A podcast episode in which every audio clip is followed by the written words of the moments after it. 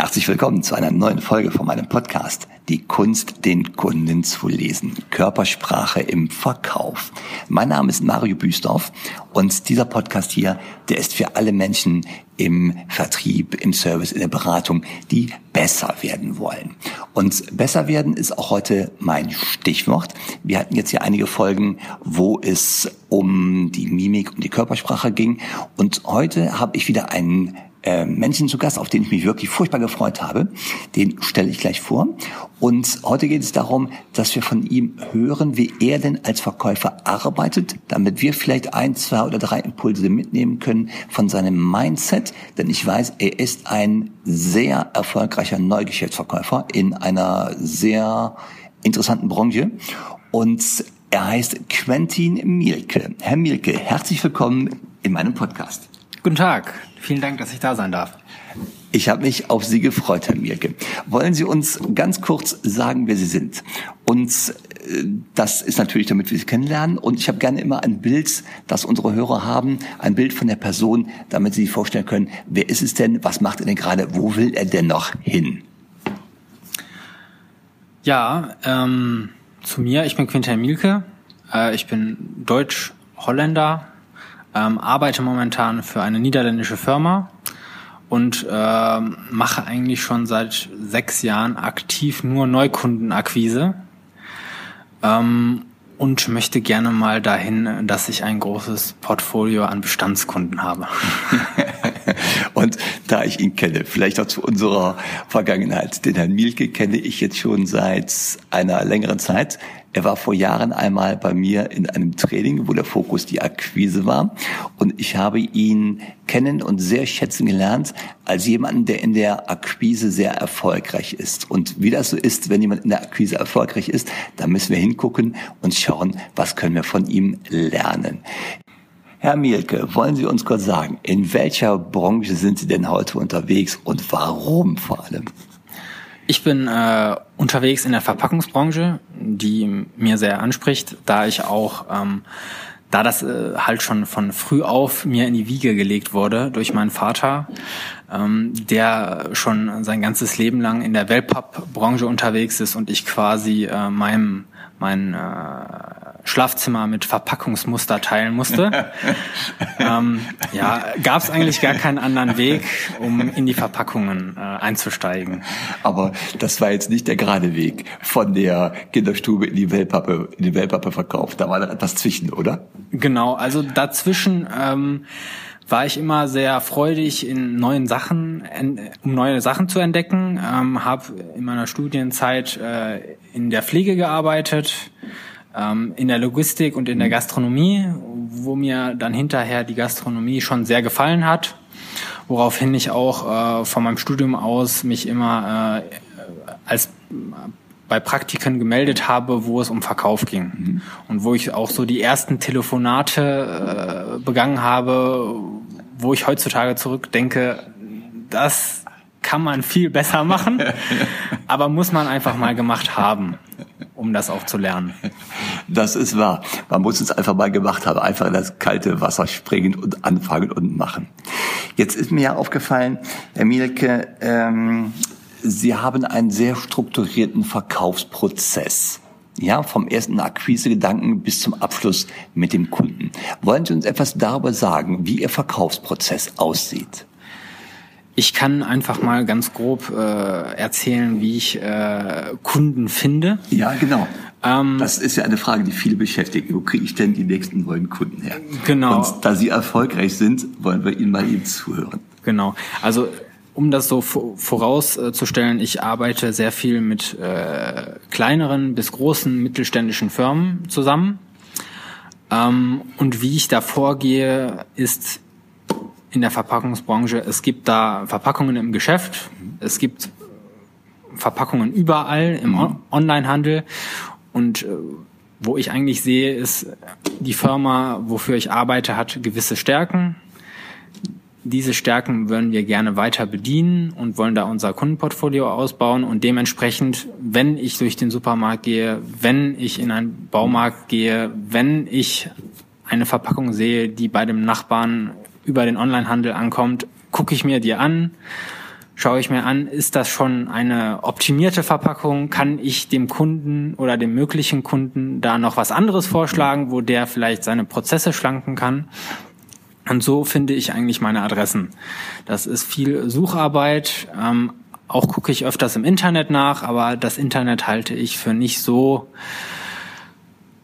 ähm, zielsicher als das echte Anfassen der Verpackung. Ja, jetzt hatten Sie gerade das Stichwort gegeben, Prozesse verschlanken. Sie gucken sich die Verpackung an und haben eine Idee davon, kann der Kunde Prozesse verschlanken, wenn ich mit ihm arbeiten würde. War das der Gedanke dahinter? Das war der Gedanke dahinter. Ähm, und vor allem auch ähm, arbeiten, arbeite ich viel im Segment POS, also im Point of Sale, ja. wo es halt auch immer darum geht, wie kann ich was Verkauf förderndes darstellen, ja. damit der Kunde mehr mehr Umsatz macht. Also ich ja. gucke meistens, wie kann ich einen Prozess bei einem Kunden erleichtern, mhm. wie kann ich ihm was von der Schulter nehmen oder wie kann er durch meine Leistungen mehr verkaufen. Ja der nächste Schritt, wenn Sie jetzt die erste Idee von dem Kunden haben, was ist dann für Sie der nächste Schritt, den Sie gehen?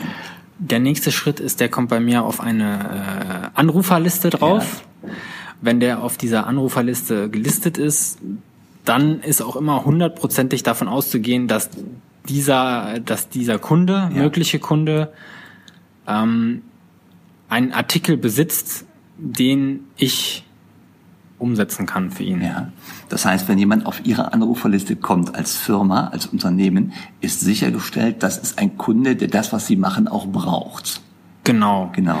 Das heißt nachher für das Mindset, es gibt keinen Grund, kein Geschäft zu machen mit diesem Kunden, richtig? Genau.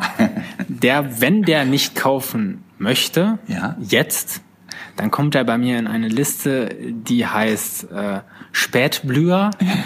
Spätblüher, so Und die Late Bloomer auf, äh, im, im Englischen und der wird dann jedes halbe Jahr nochmal angerufen. Ja.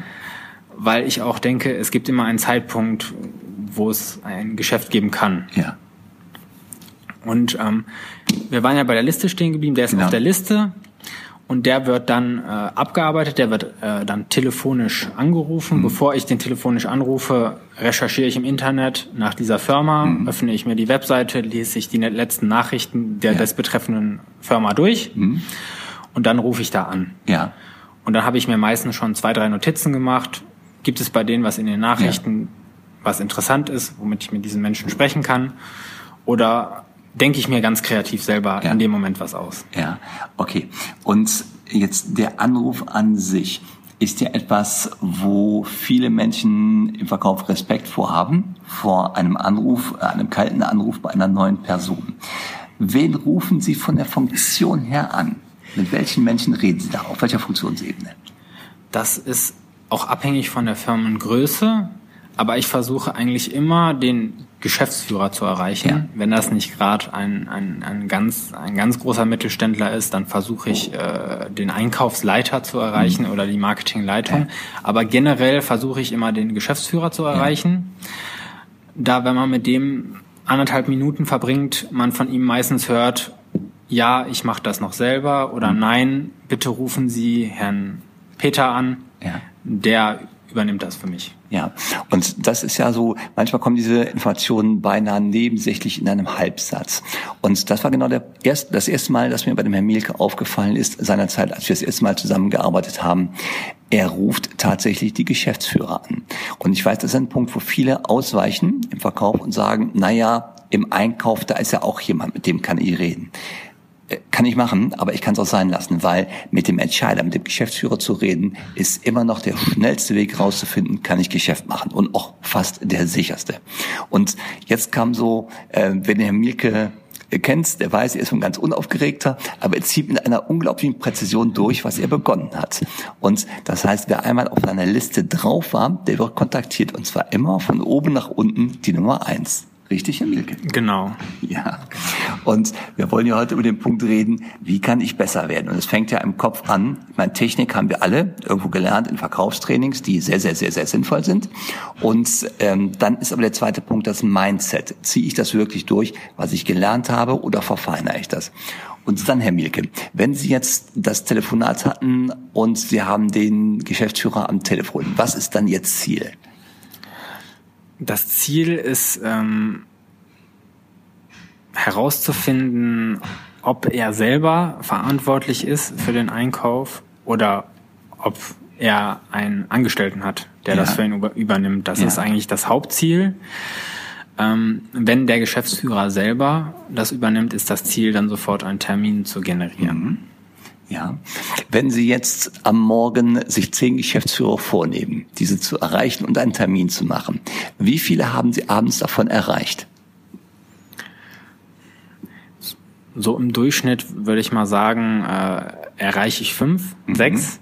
Ja. Dass die auch wirklich da sind. Ganz oft kommt es natürlich vor, dass ja. die Leute einfach nicht da sind. Ähm, deswegen ist auch wichtig, dass man eine lange Liste hat, mhm. damit man nie äh, nie keine Adressen ja, hat. Nie leer läuft, ja. Genau. Ähm, und von den fünf, sechs terminiere ich dann äh, drei. Ja, das ist doch eine Quote. Und das ist ja genau das, wo wir nachher als Verkäufer oder als, äh, als Mensch, der im Verkauf tätig ist, wo wir dann unseren eigenen Wirkungsgrad bemessen. Das heißt, von Szenen, die er anruft, kriegt er sechs ans Telefon und macht drei Termine. Und ich kann Ihnen sagen, das stimmt. Ähm, denn ich habe mit ihm gearbeitet und sie haben noch, Herr Milke, ganz früh etwas für sich selber, äh, wie soll ich sagen, kreiert, erfunden. Das war ein kleines Zettelchen, richtig? Ja. Wollen Sie mal von diesem kleinen Zettelchen erzählen? Weil es geht es hier um Einstellung. Deswegen ähm, frage ich ihn mal nach diesen alten Geschichten. Ja. Ähm ich habe mal einen Zettel kreiert äh, anhand äh, des Trainings mit Herrn Büstorf, äh, wo wir äh, ähm, mögliche Kunden terminiert, äh, nee, angerufen, erreicht, terminiert haben oder angerufen, erreicht oder qualifiziert haben. Ähm, und da habe ich dann in einem Visitenkartenformat habe ich mir ein Zettelchen erstellt, wo drauf steht angerufen, erreicht, terminiert. Und dann habe ich mir immer Striche gemacht. Ich habe heute fünf angerufen, zwei erreicht, einen terminiert. Was ich noch sagen wollte äh, zu dem Terminieren am Tag, also mhm. man sollte, was ich für mich selber stelle, ist immer das Ziel, ich mache heute drei Neukundentermine ja. und ob ich dann zehn anrufe an dem Tag oder 100 ist für sich dargestellt. Also Hauptsache dieses Ziel, dass man drei neue Termine hat, ist erfüllt. Und den einen Tag hat man die Quote von den fünf erreichten, hat man vier terminiert oder wenn man Glück hat, vielleicht sogar fünf. Ja. Und an anderen Tagen hat man gar keinen das, das gibt's einfach im Vertrieb. Da hat man auch einfach mal schlechte Tage, das gehört einfach mit dazu. Das wollte ich einfach nur noch mal so mitgeben. Ja, das stimmt, das stimmt. Und damals das Zettelchen, das war ja für mich eine Ausdrucksform von Einstellung zur Sache. Und ich weiß, dass der Herr Mielke äh, sich jeden Tag ein neues Zettelchen gemacht hat und da stand oben auch ein Feld für das Datum drauf. Und wenn da nicht rechts bei TV terminiert die Anzahl der vorgenommenen Telef also Termine stand, hat er nicht aufgehört zu telefonieren. Und das war eigentlich, wo ich erkennen kann, da ist jemand, der will. Und das ist so diese Einstellung, wo ich weiß, da wird jemand sehr erfolgreich werden und er hört nicht auf zu telefonieren, bevor er nicht die Anzahl seiner Ergebnisse bekommen hat. Und das war ähm, auch so ein Punkt, den ich noch in Erinnerung hatte, wo ich sagte, den müssen wir einfach mal hier in den Podcast mit reinnehmen, weil das ist eine vorbildliche Einstellung. Weil, und das ist, ähm, wenn ich so heute darüber nachdenke, über den jungen Herrn Mirke, dann ist mir eins immer noch in Erinnerung geblieben, und zwar die völlige Abwesenheit von Ausreden. Ich habe niemals auch nur eine einzige Ausrede von ihm gehört, wo andere Menschen schon mal dazu tendieren zu sagen, das ging nicht weil. Und dann kommt A, B, C, D, E, F, G. Das habe ich nie von ihm gehört. Bei ihm war immer nur der Gedanke, wie kriege ich das hin, das Ziel noch zu erreichen. Jetzt gibt es ja noch eine Situation, die Verkäufer schon einmal erleben. Und das ist, wenn der Kunde sagt, schicken Sie uns doch mal Ihre Preise zu. Ja, Herr Mielke, wie gehen Sie mit sowas um?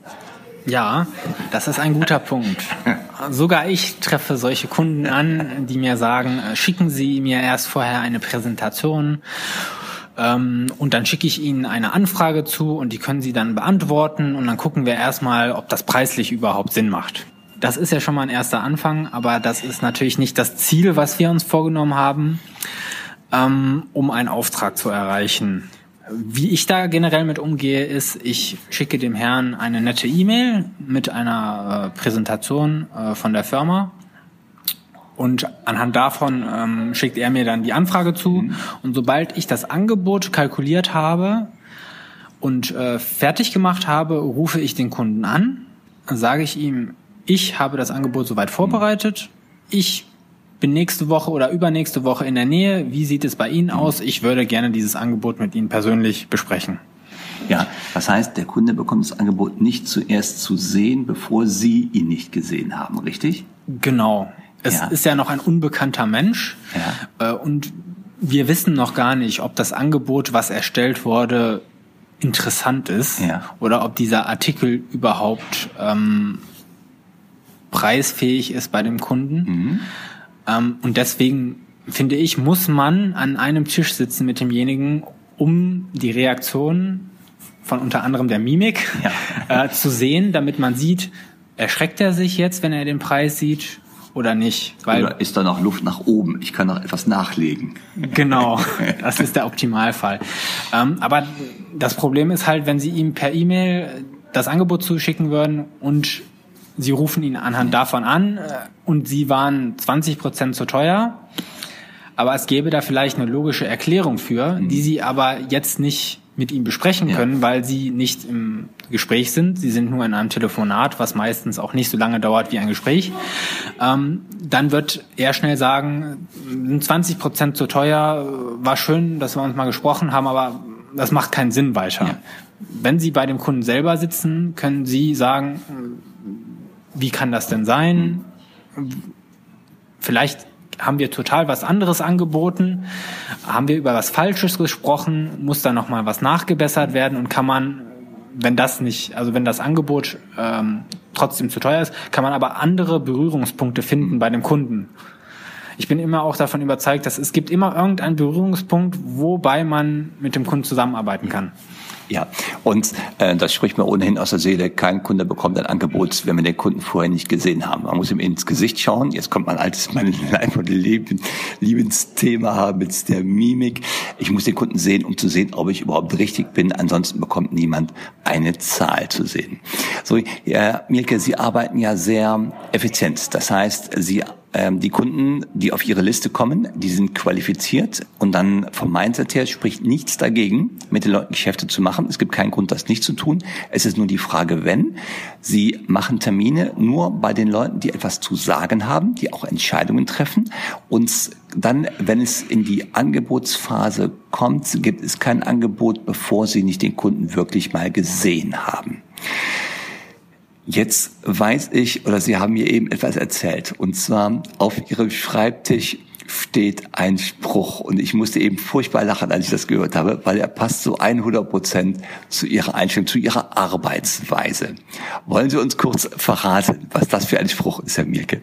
Ja, ähm, das ist so, äh, damit man auch die Selbstmotivation behält und sich selbst immer wieder dran erinnern kann ähm, was man tun sollte, habe ich da auch den Spruch stehen, äh, nehmen ist das neue bekommen. Und das steht eigentlich da, weil im Leben bekommt man eigentlich gar nichts. Man bekommt Liebe von seinen Eltern und dann irgendwann wird man selbstständig, aber dann, dann hört das eigentlich auf mit dem Bekommen. Dann muss man sich nehmen, was man haben möchte. Ja. Und anders funktioniert das nicht. Genau, und ganz besonders im Verkauf, weil viele verdienen den Erfolg, aber den Erfolg habe ich nur, wenn ich mir auch hole, was ich haben möchte. Natürlich im legalen Sinne, versteht sich selbstverständlich. Herr Mielke, ich sage ganz, ganz, ganz herzlichen Dank für das Interview. Da waren ganz viele inspirierende Inputs dabei und ich hoffe, für den einen oder anderen, der jetzt hier zugehört hat im Podcast, das waren kleine Informationen, wo man sagt, ich nehme einfach was daraus, ich kann vielleicht was übernehmen für mich. Das wäre eine kleine Hilfe für den Alltag. Herr Mielke, bei mir hat der Gast immer das letzte Wort.